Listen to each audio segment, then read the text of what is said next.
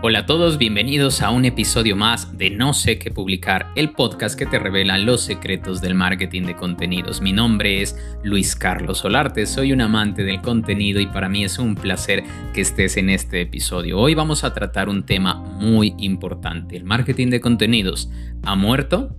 Bueno, para mí el marketing de contenidos está llegando a un nivel de saturación en el canal de las redes sociales. ¿Y por qué? Antes, muchas empresas tomaban sus Instagram, sus Facebook en ese entonces como una especie de vitrina. Y la idea del marketing de contenidos o el consejo del marketing de contenidos era no lo hagas así, no lo uses como un escaparate, sino que comienza a crear contenido relacionado a ese producto. Después de que hubo este fenómeno de la pandemia y muchísimas empresas pequeñas, medianas y grandes se fuesen hacia las redes sociales y las comenzaran a inundar, también se comenzó a inundar de cierto tipo de contenidos. Entonces, es como si todos estuviésemos haciendo lo mismo, todos hacemos carruseles, todos damos los mismos consejos. Lo que Byung-Chul Han en su libro La sociedad del cansancio lo define como el infierno de lo igual. Todos estamos haciendo cosas iguales, cosas parecidas. Si lo vemos, las redes están invadidas de los mismos consejos. Si vemos una cuenta de contenido o una cuenta de marketing, entre comillas, vemos consejos de cómo crecer en Instagram, cómo usar los diferentes posts, con cuál puedes tener engagement, con cuál puedes ser más guardado, cómo te enseñan a hacer reels y todo se comienza a convertir en algo muy parecido. Vemos que todo está saturado de bailes, vemos que todo está saturado de audios superpuestos, de que todo el mundo ahora se vuelve humorista dentro de sus redes sociales y sobre todo de mucho humor sexual básico, que es tal vez el punto más bajo al que puede llegar un creador de contenido.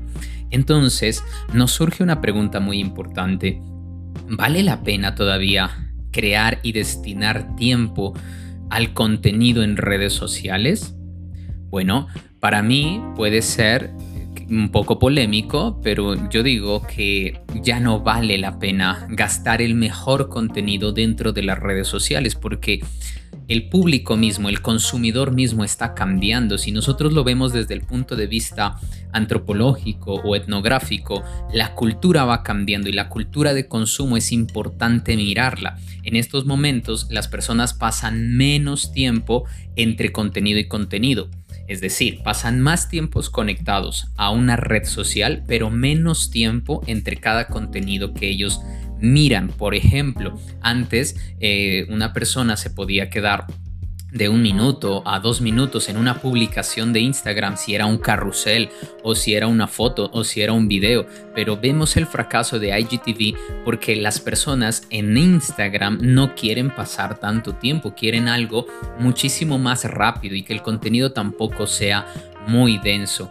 En ese orden, eh, de la vida y del consumo del contenido, no valdría la pena ya gastar el mejor contenido dentro de nuestras redes sociales. Entonces, ¿qué es lo que deberíamos estar haciendo? Deberíamos coger el contenido más grande que nosotros tengamos, el contenido que sea más amplio y más profundo y ver cómo yo lo puedo descargar o bajar o convertirlo en piezas digeribles, pero no es coger el contenido más grande y volverlo piezas pequeñas como antes lo hacíamos con técnicas como el contenido materno.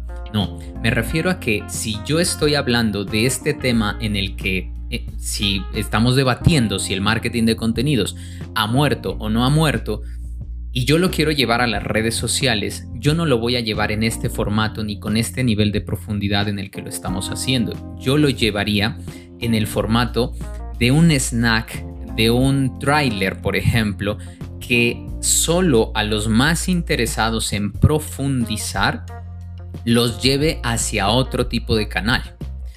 Podría decir algo dentro de un Instagram, eh, hacer un carrusel o hacer una imagen sobre la saturación de contenido que existe en este momento, algo muy fácil de entender y si quieren conocer más, dirigirlos a este podcast que estás escuchando en este momento.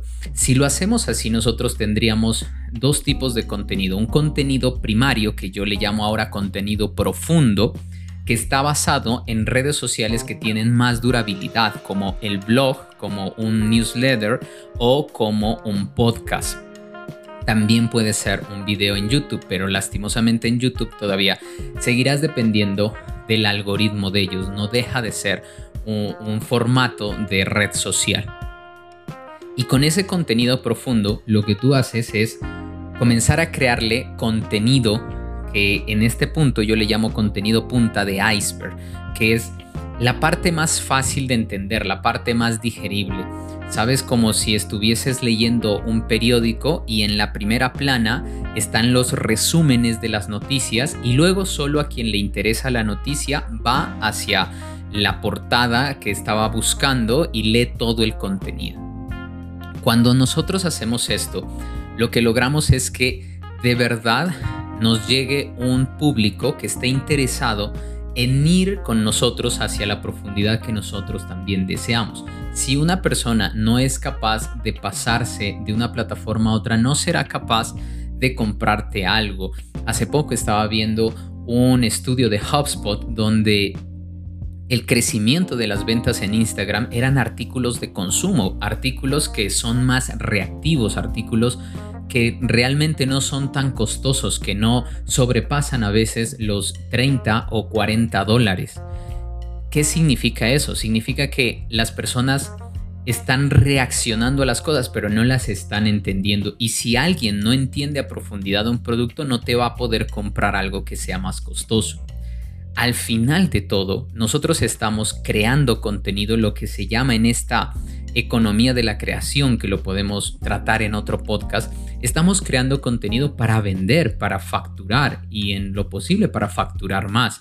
Así que debemos comenzar a dirigir nuestro contenido hacia algo que a mí me permita poder entrar en la escalera de valor y poder vender productos cada vez más costosos.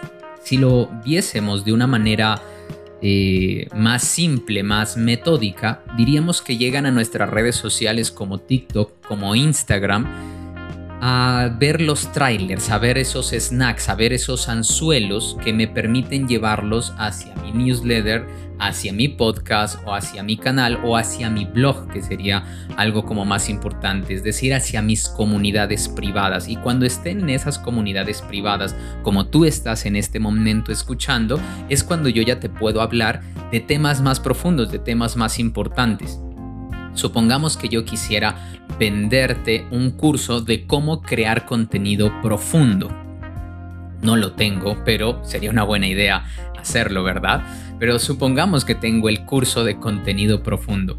Si lo voy a vender en Instagram, tal vez las personas no lo entiendan y lo pasen porque no saben qué es lo que están comprando, pero como lo estoy vendiendo dentro de este podcast y me estás escuchando y me estás dedicando aproximadamente 10 minutos de tu tiempo, si lo entiendas y estés más abierto a comprarlo. Para mí ya no es llegarle a todo el mundo y que todo el mundo comience a interactuar, a guardar o a compartir tu contenido. Ahora también vamos a dividir el público por niveles de profundidad de consumo. Bueno, hasta hoy este episodio para mí fue un placer y nos vemos en el siguiente. Esto fue No sé qué publicar, el podcast que te revela los secretos del marketing de contenidos. Soy Luis Carlos Solarte y nos escuchamos en otra ocasión.